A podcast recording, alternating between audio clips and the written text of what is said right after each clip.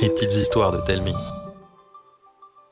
Salut, moi c'est Arthur, et j'habite le meilleur village du monde entier. Et vous savez pourquoi?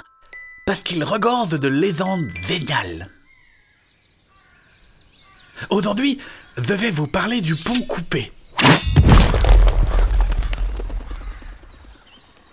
Dans la forêt qui entoure mon village, euh, si vous allez au bout du chemin bordé de mûriers et de noisetiers, vous tomberez sur un pont perdu au milieu des arbres qui en un petit fossé.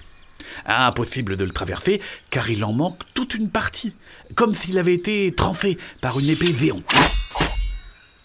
Beaucoup de monde hein, se demande où est passée la moitié manquante, car personne n'en a jamais trouvé la moindre trace. Et il y a une raison à cela. Elle n'a jamais disparu.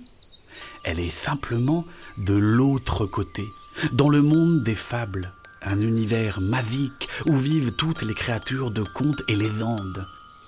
Ce pont reliait les deux mondes et permettait à leurs habitants d'aller et venir comme bon leur semblait.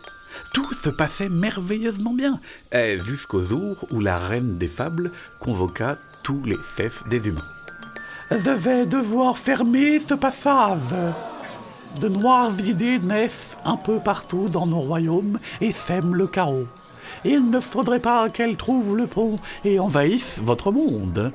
Une fois la bataille gagnée, nous nous reverrons, je vous le promets. Les humains n'eurent pas le temps de protester.